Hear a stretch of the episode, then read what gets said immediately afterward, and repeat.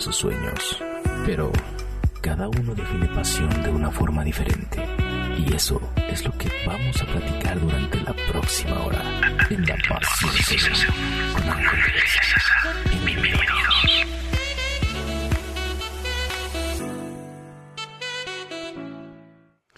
Muy buenas noches a todo el público de La Pasión Según en esta ya semana, semana última de octubre. Los muertos ya andan, ya andan paseando y estamos, eh, eh, pues ya, eh, pues acuérdense, les digo, los que hagan cuestiones esotéricas, así de abrir portales y demás, no, no lo intenten hasta, bueno, todavía mañana se puede, pero ya digamos a partir del miércoles mejor ya esténse quietos, porque lo fácil es dejar entrar a las, este, a lo que hay por ahí, lo difícil es que después se vayan, pero, pero, pero lo que sí, sí está muy padre hacer es este, maestro, se está metiendo ahí un ruido por su teléfono, no sé si este, este, lo que sí se puede hacer y lo que está muy padre hacer es em, ver teatro, ver teatro, hay muchas opciones de este em, de teatro y puestas escénicas que tienen que ver con los muertos. Y de hecho el día de hoy vamos a tener dos de ellas y para una que se llama ¿A dónde van los muertos? y, otra un festival de títeres y para platicar primero con hablamos de ¿y dónde están los muertos? y a dónde irán los muertos vamos a platicar con el maestro Guillermo González director de la puesta en escena que además es una esto no es esto es una propuesta escénica porque no es teatro como tal es eh, el ballet folclórico mexicano celebra a los muertos en la víspera de su llegada nunca nada mejor que la danza que además es una tradición que viene pues desde desde tiempos prehispánicos en, en nuestro país y una enorme enorme riqueza de este de estilos y de danzas folclóricas en México, enfocadas a esta celebración que es muy, muy, muy mexicana, que es el Día de Muertos. Y está con nosotros el director del Ballet Folclórico Mexicano, el maestro Guillermo González Aranda. Maestro, buenas tardes. Sí, buenas noches, buenas noches. Buenas noches, maestro. Cuéntenos un poco de este de esta compañía que cumple 40 años de labor artística. Efectivamente, el Ballet Folclórico Mexicano cumple, más bien 41 años cumplió y en esta ocasión pues vamos a presentar en el Teatro de la Ciudad de Esperanza Iris la obra ¿Y a dónde irán los muertos? Es una obra que estrenamos ahí mismo en el Teatro de Esperanza Iris en, en el 2017. Sí. Y es una obra Maestro, lo estoy, lo estoy perdiendo. O sea que voy a marcarle de nuevo. Permítame un segundo, voy a colgar y lo voy a marcar de nuevo.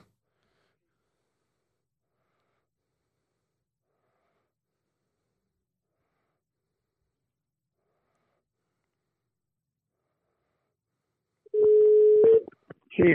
¿Ahí me escucha?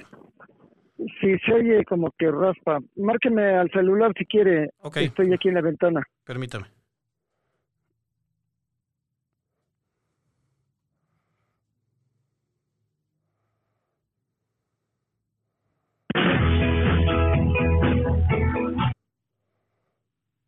Ahí está, ahí está, ahí lo vimos mucho Ahora mejor. Sí, ahora sí. Todo, todo listo, maestro. Pues sí, entonces estábamos este, platicando, me estaba explicando de esta, de esta eh, propuesta de 41 años y además en un recinto tan importante como es el Teatro de la Ciudad.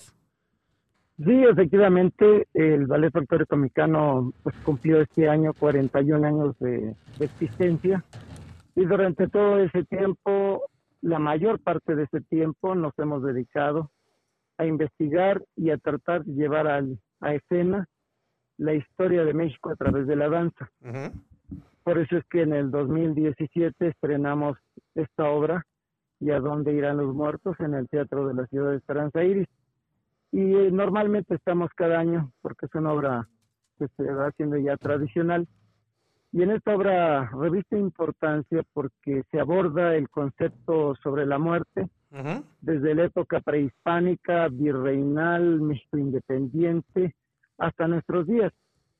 Por eso es que para, para que la gente que pueda entender esta gran tradición que tenemos los mexicanos sobre el Día de Muertos, Así para poder comprender de dónde viene esta costumbre tan arraigada, esta tradición tan fuerte en nuestro país.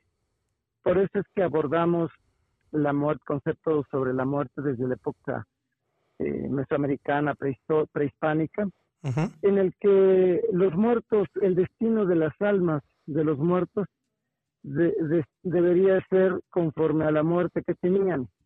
Si morían por eh, aspectos relacionados con el agua, pues se iban con al Tlalocan, con el dios Tlaloc. Si morían en guerra o sacrificados en honor de, de la guerra, pues se iban con Tonatiuh. Y si morían de muerte natural, pues se iban al Mictlán. Creo que era el lugar más democrático porque aunque muriera un platuanio, un gran gobernante de muerte natural, también se iba al, al Mictlán, aunque fuera también una persona muy humilde, cualquier este, trabajador de ese tiempo. Cuando pasamos a la época del virreinato, el concepto ya cambia. Ahora ya no es la forma de morir, sino es la forma de comportarse en vida. Así, Así es. Si se comporta uno en vida muy bien, pues se va uno al paraíso, si se porta uno mal, se va al infierno. Y estas dos concepciones de la del virreinato y de la época prehispánica, se hace una simbiosis después de la independencia, se hace una amalgama de estos dos conceptos y surge una tradición tan importante y tan arraigada que es el famoso Día de Muertos. En la actualidad, incluso existen panteones donde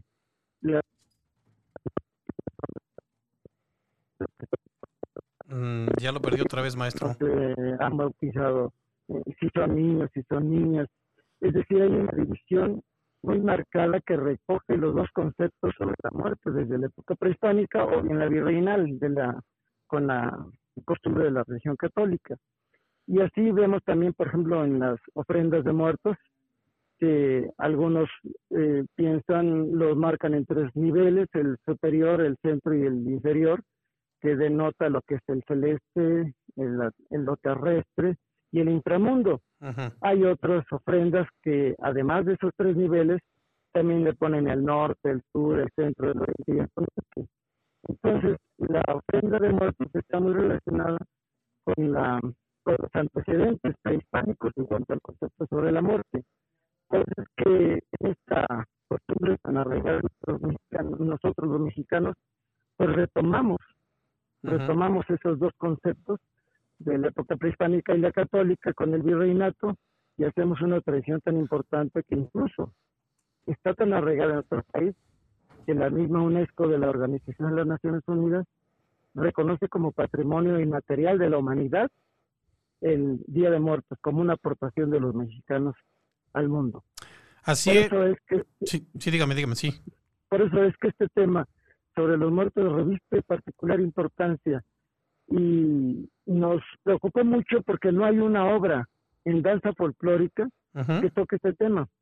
Por eso es que nos abocamos a, a construir esta coreografía y realmente fue un espléndido experimento porque aunque había materiales de música, de danza, de baile, de baile, de canto eh, y música pues también, eh, estaba dispersa. Entonces le dimos un orden, eh, la conceptualizamos conforme a la historia y salió una obra extraordinaria que tiene momentos muy alegres, muy, muy, muy pícaros, también momentos muy tristes porque finalmente la muerte, aunque nos burlemos de ella en el siglo XX, siempre la muerte se hace respetar sola. Sí, claro. Porque todo el mundo le tenemos temor a la muerte, aunque cotorreemos, aunque nos vistamos de calacas, aunque nos pintamos la cara, aunque nos tocamos la Catrina, que, que se hizo tan famosa como Guadalupe Posada, y como nuestros mexicanos han retomado ese tema sobre la muerte, pero en México la vemos de manera diferente. En México, el Día de Muertos, esperamos con mucho, mucho deseo, ese día porque es el día que, nuestros muertos regresan a convivir con nosotros la comida, la bebida eh, o lo que acostumbraban, pero lo vemos de una manera agradable porque queremos convivir con nuestros muertos. Cosa diferente, por ejemplo, en mi caso de, Estados Unidos, que la muerte la ven como, como el temor, el miedo, este, los muertos vivientes, eh, los que vienen a, a, destrozar a los humanos. Eh, es una concepción totalmente diferente en nuestro país. en nuestro país queremos mucho a nuestros difuntos, a nuestros antepasados, y queremos ese día que llegue para poder recordar y convivir con nuestros pasados este, familiares. Y creo que es una, una tradición, una costumbre, además de única, muy humana, muy humana de los mexicanos. Así es, y bueno, eh, cosas importantes que rescatar aquí. Uno, es una tradición que sí viene, eh, amalgama tradiciones prehispánicas con tradiciones eh, católicas, porque bueno, pues llegaron los evangelizadores, y así, como, y así como lo hicieron con en Europa con el con el famoso Halloween, que es el Día de Todos los Santos, que está perdón, usted sincronizado con el Beltane, que es una ceremonia este, de la cosecha, este, pero ahí sí, ahí más que, más que muertos son como los espíritus que andan ahí sueltos por el mundo porque se, supuestamente se acortan las fronteras y sí son más bien este agresivos, o sea, vienen a este a hacer algo. Y aquí pues, pues se hizo todo este tema del Mictlán y de este de ponerles las ofrendas, de este, de recordarlos cuando, cuando no están, y, y pues eh, con todos los este dulces mexicanos e incluso cosas que este que llegaron de Europa, este, las calabazas y demás, pero además, este, pues yo creo que cuando aprendamos eso, cuando aprendamos a decir, bueno, México es resultado de, sí, de, una población indígena que pues fue, fue conquistada, que también esa población indígena se dedicaba, los más fuertes conquistaban a los más débiles, porque ahí están, este, los tlaxcaltecas que este que cada rato tenían que pasar que los aztecas fueran fueran por ellos. Literalmente nomás a agarrarlos para sacrificarlos no no, no para otra cosa. Entonces este cuando nos reconciliamos con esta parte de decir México es es este es parte de esas dos culturas o sea no es ni una ni otra sí así es. vamos a vamos, incluso nos va a ayudar hasta a progresar como como nación porque es como un niño que se avergüenza de uno de sus papás y entonces este no quiere reconocerlo y eso muchas veces también crea problemas psicológicos graves. Entonces, bueno, este tipo de, espectáculos y este tipo de cosas nos ayudan a, entender eso y además a que, a que ambas culturas aportaron mucho. Claro, sí, desde el momento en que conocemos la historia y el concepto sobre la muerte desde tiempos ancestrales hasta la fecha, eso nos va reafirmando la identidad. Nos va reafirmando la identidad si bien es cierto que el concepto sobre la muerte adquiere un cariz ideológico muy fuerte, sí. Eh, eso no, no disminuye el, gusto por querer convivir con nuestros muertos. Así es. Eh, por, por, eso es que nosotros como eh, una compañía, además única que hace este tipo de cosas, de hacer la historia a través de la danza, considerábamos que era muy importante, pero sumamente importante abordar el tema sobre los muertos. Fue una coreografía muy difícil de hacer, pero logramos obtener materiales de diverso tipo inéditos. Otros tuvimos que diseñarlos y crearlos también porque había faltaba el, eslabón entre una idea y otra y había que crearla también. Entonces fue una obra muy completa eh, y creo que satisface plenamente al espectador que vaya a verlo porque se va a ver reflejado y además va a aprender historia, se va a divertir y va a entender esa tradición tan arraigada como es el Día de Muertos. Sobre todo en estos días, estos días en, en claustramiento y, y el estar guardado medio año casi, nos ha hecho reflexionar sobre, sobre la vida misma. Y sobre la muerte también, porque si bien nos resguardamos para obtener la vida, muchos, aún resguardados o no, cayeron en la muerte, cayeron, murieron. Entonces ahorita es, es así como una convulsión colectiva de que en estos momentos la gente que, que recuerda a sus muertos, sobre todo tan recientes de días o de meses, yo creo que va a ser una catarsis que nos va a movilizar mucho en el sentimiento. Pero además de que reconocemos la historia del concepto, nos va a, a relacionar más con nuestros, con nuestros seres queridos. Y esto, para la forma de vida, de la vida moderna, de la vida contemporánea, tendrá que unirnos como familia y como país y como mundo, como mundo porque la vida no la tenemos comprada, sino la reflexionamos en cuanto a nuestras vidas y no está peleando nada más. Pero es un momento que nos ha hecho reflexionar en estos días tan difíciles que son que es esta pandemia. Así es. Y, y verdad muy contento porque para nosotros México como ballet folclórico mexicano, pues es una compañía muy grande, somos 40 bailarines, 20 señoritas. Entonces, cuando regresamos de la pandemia, dijimos con cuántos vamos a contar para esta función, tienes que se daba si no entrábamos en el semáforo rojo. Entonces, pues mucha gente que va a y no salga. Otros, este, no, Así es. ¿Me escucha, maestro? Es que se, se nos vuelve... Empezar a ensayar Ujú. empe- empezar a ensayar 40 bailarines, que no se contagiara ninguno, que hubieran las medidas preventivas para que funcionara el ensayo y pudiéramos arribar a una función en un teatro, romper todo lo establecido y, y demostrar, demostrar que las medidas sanitarias con sana distancia, con cubreboca y, y- y cuidándonos en la limpieza de las manos y todo eso, funciona porque nosotros tuvimos que congregarnos en un espacio de, sí es amplio, es 20 por 12 el salón de danza, pero tener todas las medidas sanitarias para que no nos contamináramos y en un mes que tenemos ya ensayando, para mí es un reto llegar bien a la función. Quiere decir que, que le damos la razón a quienes han dirigido esta campaña de las medidas preventivas, como el doctor Hugo López Gatel, que aunque todo mucha gente lo critica, muchos otros decimos "Es que tiene razón y luego se con nosotros después de un mes y medio de ensayos intensos porque veníamos desentrenados de medio año de inactividad. Ajá. Después de este medio año, este, los- ahorita, los 40 bailarines, sí, completamente sanos. Y eso es un reto, un reto muy fuerte que hemos adquirido y que también es un reto para el gobierno de que podemos entrar a una nueva normalidad, pero con las medidas preventivas. Yo creo que en ese, en, ese aspecto me siento de verdad muy contento de que podamos dar esta función con esta pandemia. Así es. Bueno, Ricardo Méndez nos dice finalmente la muerte es el desapego más grande de uno es dejar esta vida y tenemos la creencia de que a través de la de esta tradición se puede contactar de nuevo al mundo de los vivos.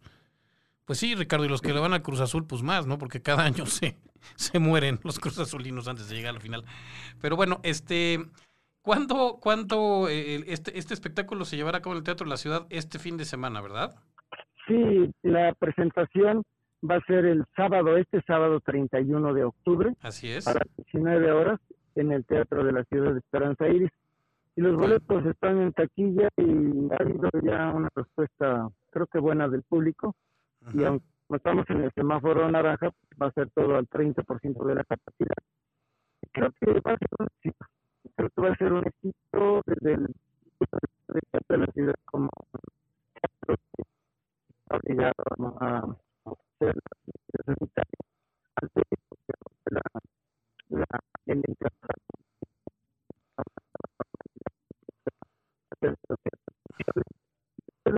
como comunicación que Este, maestro, no sé si se pudiera mover de donde está porque no, no entra, no se escucha bien.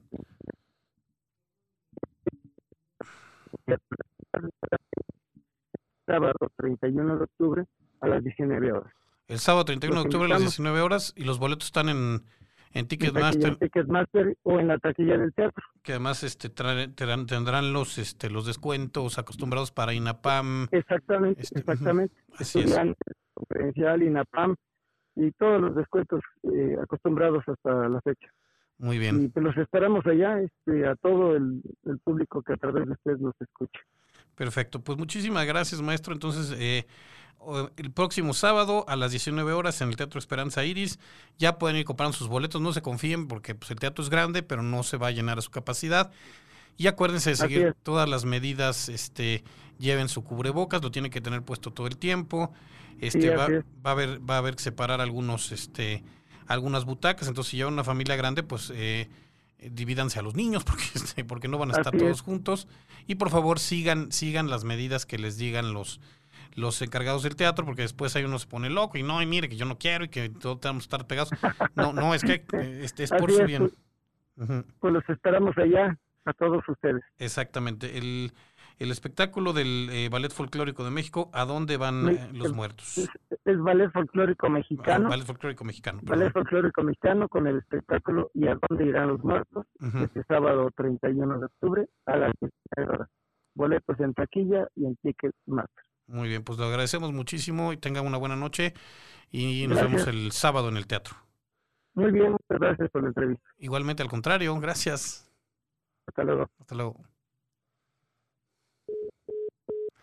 Y bueno, les decía que tenemos dos propuestas, dos, ya platicamos de algo de danza, vamos a hablar ahora, pues un tema que a mí me encanta, me apasiona, me gusta muchísimo, que son, que son los títeres, nada más estoy esperando a que el staff de producción, eh, el, asistente del asistente del productor, este, comuniquen la invitada, eh, pretextos siempre sobran, estamos siempre tratando de este, de este, de este, mm, uno está uno siempre tratando, pero bueno, Así, así es esto. Eh, de, de, pronto, este. Este. Pues no sé, no quiero decir cosas feas, pero pues hay, hay gente que piensa que tiene ahí la chamba asegurada nomás porque es dueño del lugar. Este, estamos esperando nada más a que nos conteste nuestra invitada. Mientras tanto, les voy a les voy a poner en antecedentes y bueno, cuéntenme qué van a hacer el Día de Muertos. Por favor, no hagan fiestas no, no hagan Halloweens, no hagan, este, no porque sean antitradicionales ni nada, nomás que no hay que hacer fiestas ahorita. O sea, si quieren ir al teatro está bien. Este, también hay que hacer una cierta reactivación económica, además siempre es bueno para el alma ir a, ir a ver cosas, pero veámoslo con seguridad. Pero ya hacer fiestas y reuniones en lugares cerrados, este, donde además pues uno empieza a querer alcohol, entonces el tapabocas va, vale puras sabas, porque no, simplemente porque uno puede beber y comer y ponerse el tapabocas al mismo tiempo, pues no es, no es necesario. Sí, qué bueno. Ah, muy bien, muchacho. Ya estás, este, qué bueno. Denle un bono. Te voy a dar bono o te voy a dar bonito. Tú me dices al rato qué quieres, qué prefieres. Muy bien. Este, pues no la veo en la pantalla, amigo.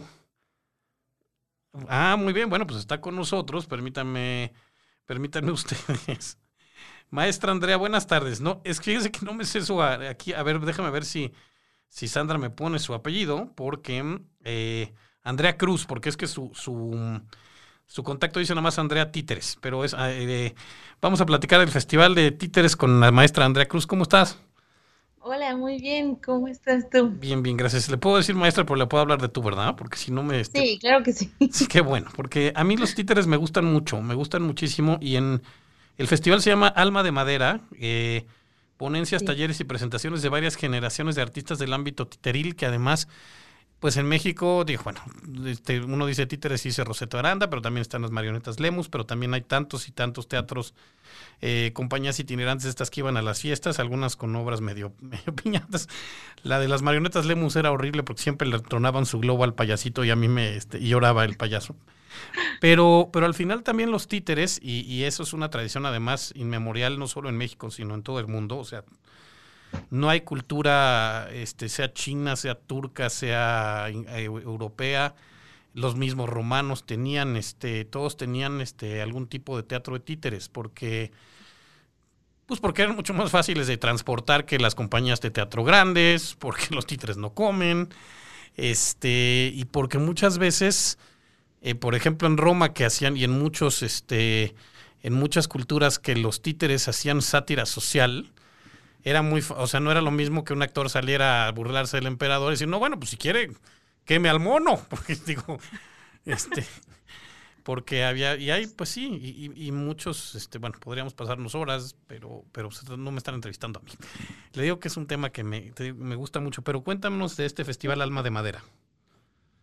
Pues mira, es una primera emisión de, eh, que estamos realizando la compañía, eh, se llama Teatrapos la compañía, sí. y llevamos ya ocho años más o menos haciendo teatro de títeres para jóvenes audiencias, niños y adolescentes. Justo cerramos ayer eh, una temporada en el Teatro Sergio Magaña, ya en esta nueva normalidad, con una obra de títeres para adolescentes. Y bueno, ya se nos hizo por fin hacer nuestro primer festival. Entonces, invitamos a, pues justo a titiriteros jóvenes, a titiriteros con más experiencia y la idea es generar un encuentro em, entre, entre varias generaciones, resolver dudas, eh, platicar un poco también de lo que es ahora el títere virtual o cómo esto, cómo estamos pasando a otro tipo de lenguaje, ¿no? Y justo cómo los títeres se adaptan a diferentes, a diferentes plataformas, a diferentes lenguajes. Una de las, de las líneas que, queríamos seguir en el festival es la experimentación de las, del, del títere con otras disciplinas. Nosotros, eh, en lo particular, estamos usando mucho títere corporal y combate escénico. Entonces, estamos tratando ahí como de mezclar varias cosas, ¿no? Máscaras, títeres, combate. Y hay otras compañías que, están dentro del festival que mezclan títere y poesía, títere y música mexicana, música popular.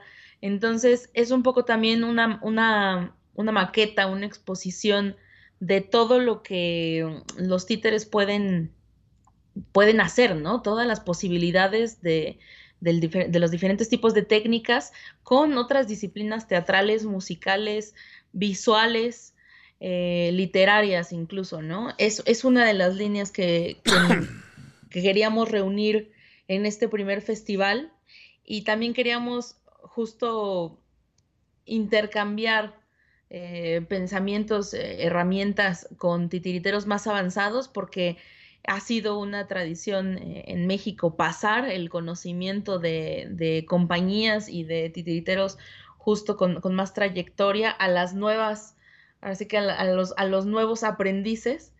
Es, esta cosa como de oficio, eh, de pasar el conocimiento y no queríamos que se perdiera, al contrario, queríamos un poco como honrarlo y darle eh, bastantes tipos de formas, desde talleres hasta conferencias, pláticas más informales, donde justo uno se va enriqueciendo de cómo lo hiciste tú, cómo lo hago yo, qué es lo que ahora yo quiero experimentar con esos títeres.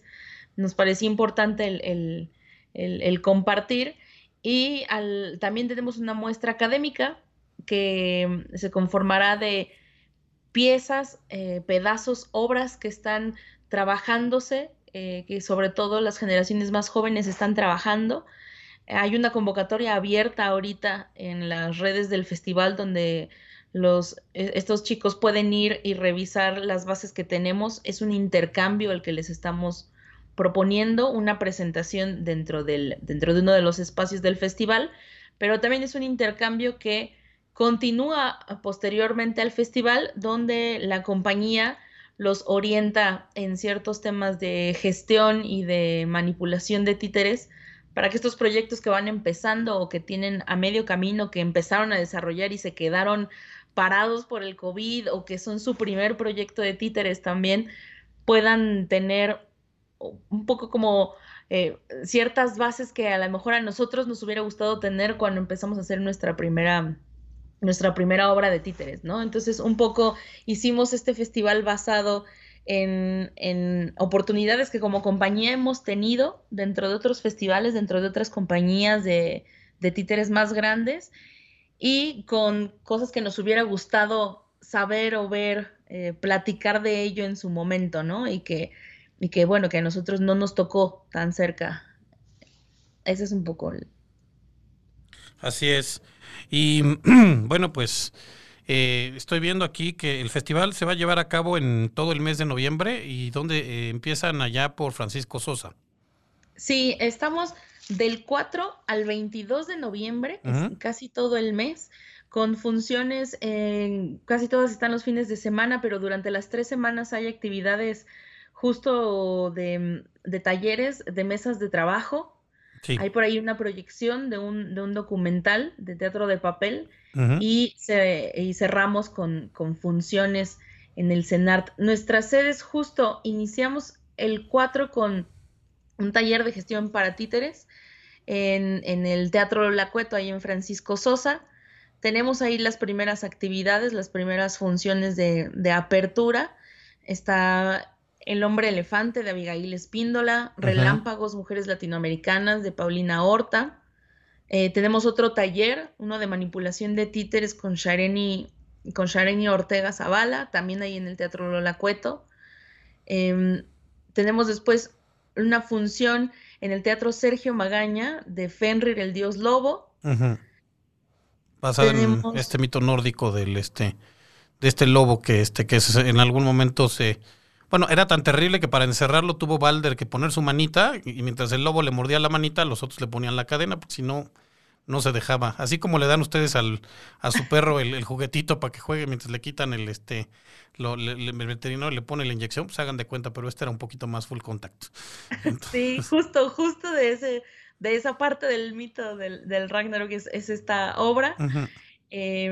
Tenemos la repugnante historia de Clotario de Moniax, de Pablo Cueto, de Teatro Tinglado. Que ese es de batallísima, tiene años y sigue siendo una gran, gran puesta así. Sí, tenemos de hecho dos puestas así. La primera es esta de Clotario, que llevan años, años. Es, son clásicos ya de, del mundo de los títeres aquí en México y, e internacionalmente, porque las dos puestas han viajado a, a muchos lados. Sí. Eh, continuamos, digamos, cronológicamente con la muestra académica, que justo se trata de este espacio en el teatro, eh, otra vez en el Teatro Lola Cueto, donde estos chicos van a poder presentar eh, work in progress o pedazos de obras, lecturas dramatizadas. El chiste es dar un, escaparate y posteriormente trabajarlo después del festival.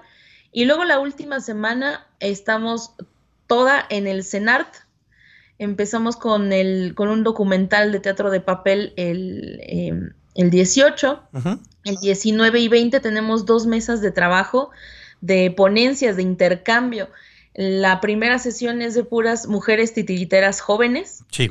Que, tengo el placer de llamarlas mis amigas y de haberlas podido convocar para platicar justo pues de las inquietudes que tenemos eh, como generación, como mujeres titiriteras y ahora en, en, este, en esta situación de pandemia vamos a hablar un poco sobre qué opina cada una de nosotras acerca de eso y qué, planes se tienen, ¿no? Como gremialmente, digamos. Y la segunda mesa de trabajo es con dos titiriteros también ya con mucha experiencia. Uno de ellos es Carlos Converso, que nos va a acompañar.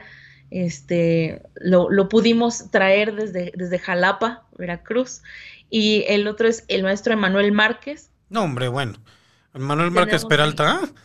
Sí. Híjole, mano. Entonces, este, llegamos ya ahora con la amnistía a los, a los delincuentes conocidos salió. O sea, de un abrazo al, maestro Marx, que además es eh, titiritero, excelente director de teatro, y conste, porque no, no quiero decir de teatro de, veras, porque no es cierto. O sea, de repente al títere se le considera un género menor y no, no hay tal, mucho menos en México y, e incluso en el mundo. Digo, uno, uno ve, por ejemplo, lo que se ha podido lograr con títeres, como lo que hace Plaza Sésamo, y uno yo he tenido la oportunidad de trabajar y escribir para Plaza Sésamo y no saben cómo cuidan cada aspecto de cómo hablan y qué dicen y qué hacen sus, personajes.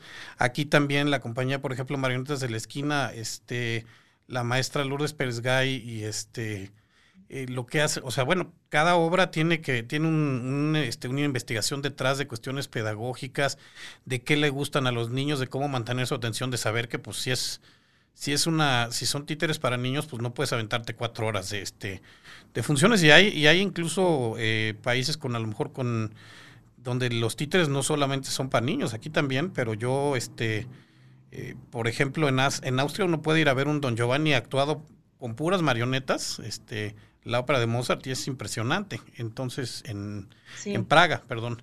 Este, entonces, bueno, pues no, se crean. Y, además de todo, tienen que saber mover los hilos, o, depende, además hay la cantidad de tipos de títeres que hay, desde marionetas hasta grandes guiñoles, hasta bocones, hasta... Y, bueno, ya nos seguimos grandes constructores como mi queridísima Aide Boeto del Taller de las Manos también, este... Y bueno, pues aquí, aquí hay muchísima gente haciendo, haciendo títeres y qué bueno que ya van a poder trabajar otra vez, porque también, este... Sí, sí, estamos un poco como justo es, em, por, por, la pandemia habíamos frenado varias, varias de las actividades de la difusión que, que, se iba a tener ¿no? en un principio, pero logramos y los espacios han sido muy generosos con nosotros, nuestras sedes, de, de brindarnos espacio justo de, eh, de poder llevar estas actividades a cabo justo el CENART, eh, ahora con, la maestra Aide eh, dentro de la administración, nos ha sido, ha sido uno de los espacios más generosos que hemos tenido porque desde el principio ha apoyado este festival y justo cerramos en, ese, espacio con dos funciones, una de teatro para toda la familia, eh, que es El Fandango del Inframundo de la compañía La Historia de Todos. Es, un, fandango, es, una... Eh, no, no deben perdérselo, es el títere más la música mexicana, hay músicos en vivo, eh, títeres en vivo, es una propuesta muy, muy bonita. Y cerramos con Fausto, justo del maestro, del maestro Manuel Márquez, entonces tenemos, vamos a tener una develación de, esa obra dentro del festival, porque cumple 20 años de dar funciones. Entonces, sí tenemos una mezcla bastante, bastante rica, diría yo, entre titiriteros que han estado prácticamente toda su vida haciendo, haciendo teatro. Como dices, sí, a veces se considera un género menor y no se le da la importancia que, que de verdad tiene y el esfuerzo que muchas compañías hacen y siguen haciendo por, crear propuestas tan ricas y tan originales.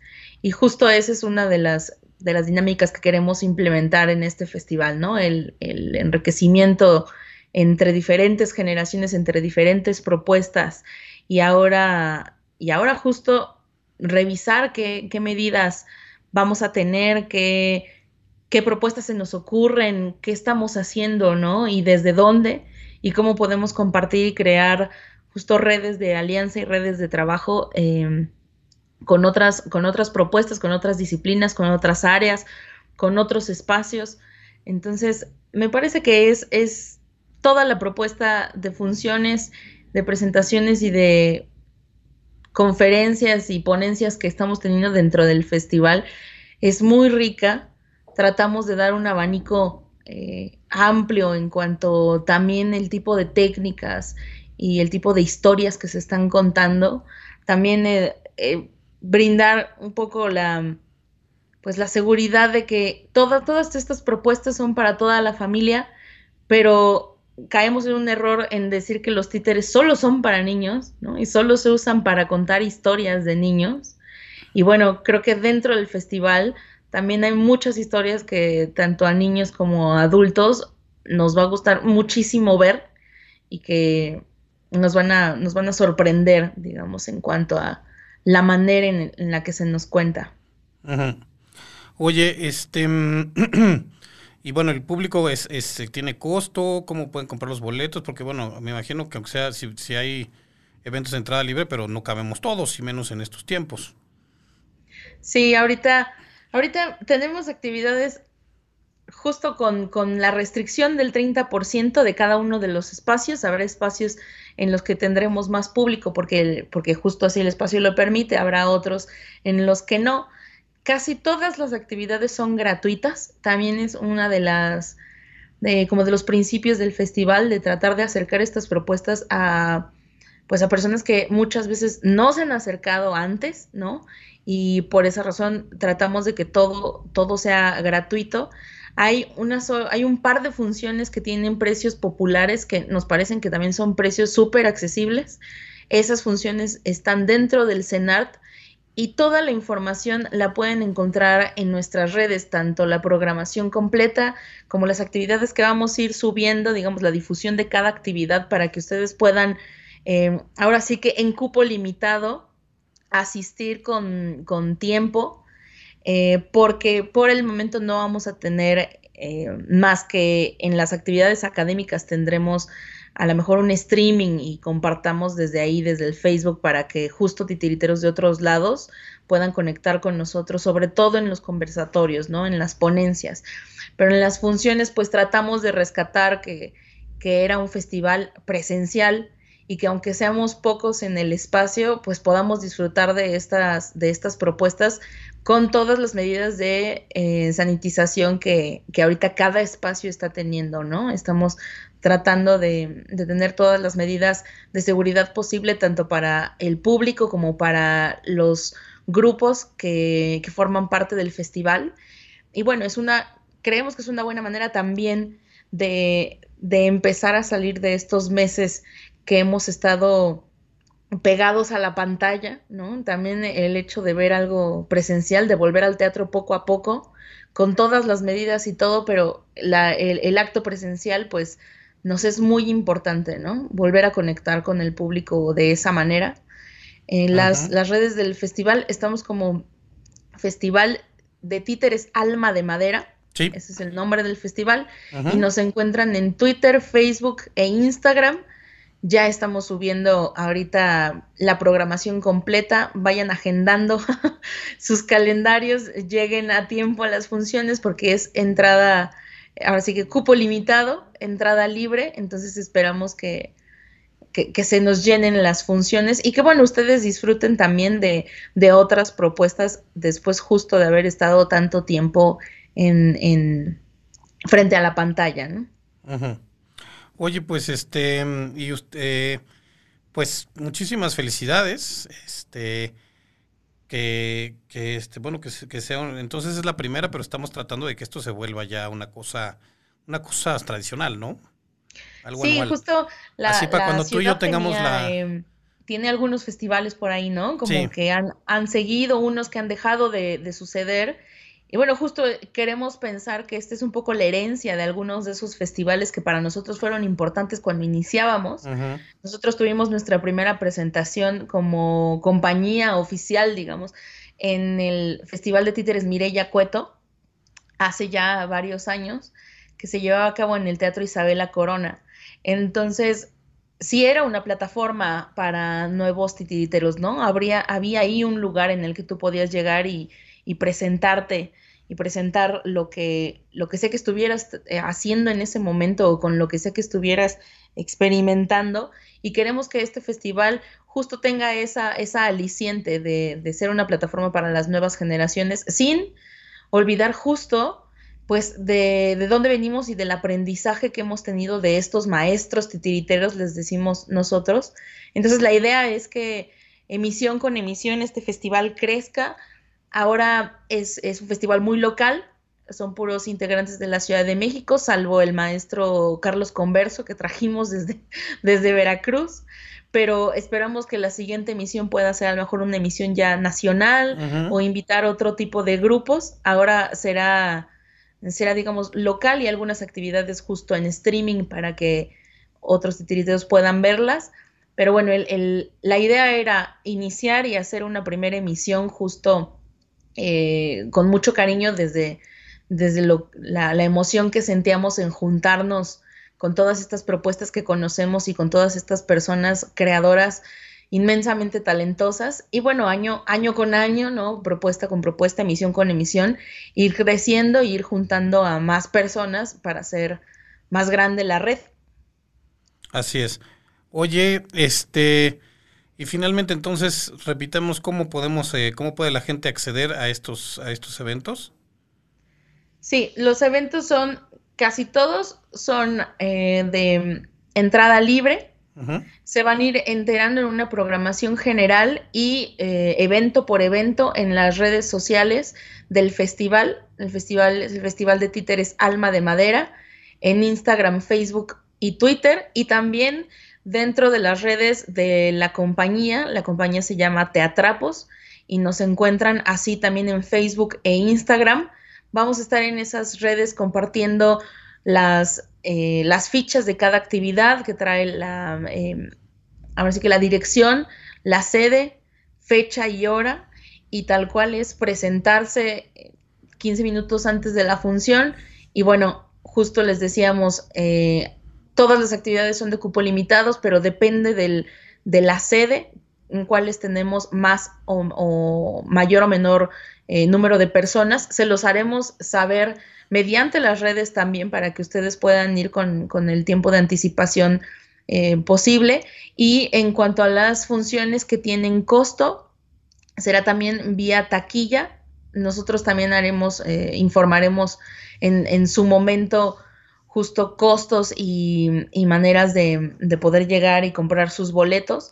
Los precios son muy accesibles en estas funciones que, tienen costo. Y bueno, justo invitarlos a que, a que regresemos al teatro, ¿no? Poco a poco, eh, con todas las medidas, pero hay, hay muchas, muchas propuestas durante este mes para que puedan darse una idea de lo que, de lo que el mundo del títere es, ¿no? Es una probadita de todo lo que, de todas las técnicas y de todas las historias y posibilidades que se pueden contar. Pues muchísimas gracias, este, por tu, por tu participación y gracias por este, por estar, estar este, con nosotros. Es porque seguro me, pues te sacamos un poco de, la, de, la, rutina porque te, este, te contactamos hoy, pero muchísimas gracias por acceder. Felicidades, enhorabuena y sigamos promoviendo los títeres en, en, nuestro país, que les digo, no nomás son para niños, eh, hay muchos este, excelentes espectáculos de, títer, de títeres concebidos para adultos. Y bueno, la destreza técnica y el y contribuyamos a que los títeres salgan de su caja, bueno, para que los titireteros coman y que los títeres salgan de su caja, porque además ustedes no, si alguna vez han trabajado con títeres, como ha sido mi caso, el, el momento en que alguien este, lo, lo, toma, lo levanta, pone la mano dentro de él o lo que sea que tiene que hacer para que el títere cobre vida, de veras es, es este es impresionante porque los muñecos empiezan a adquirir un alma propia. Y este... Sí, justo, justo el nombre del festival viene de eso, de que los primeros títeres que la compañía usó tenían alma de madera, tenían esta estructura primordial, eh, bueno, sí, la parte primordial que le daba le daba estructura al títere y a los mecanismos era de madera y nos gustó mucho trabajar ese material y es un material que seguimos trabajando en nuestros títeres hasta ahora, junto con muchos otros, por supuesto, y nos gustaba justo pensar en esta parte, en esta parte ritual de, de, crear, ¿no? De dar vida, nosotros como titiriteros y el público al, al presente, porque el ciclo se, se, termina cuando el público lo ve, no cuando nosotros lo estamos haciendo. Así es, pues muchísimas Entonces, pues pues muchísimas gracias Andrea, nos vemos pronto en el teatro y felicidades y pues sigan gracias, gracias a ti. con esos esfuerzos. Muchísimas gracias a la producción de Caldero Radio, a nuestro a nuestro becario, este y al maestro este Juan Carlos Escalante. Habla con el becario, Juan Carlos, porque luego este y nos vemos la semana que viene aquí en La Pasión Según. Mañana tenemos Kensai Tarot, donde vamos a este, las últimas lecturas de, esta, de este mes, porque ya saben que luego se desatan los demonios. A lo mejor eso es lo que le está pasando al becario, está poseído ahí por algún este, espíritu chocarrero, por un gremlin. Nos vamos y nos escuchamos la próxima semana en La Pasión Según. Gracias, Andrea. Hasta luego. Ah, qué bueno. Muchas gracias por acompañarnos. Te esperamos la próxima semana para otra apasionante entrevista. Aquí en La Pasión Según Gran Generosa.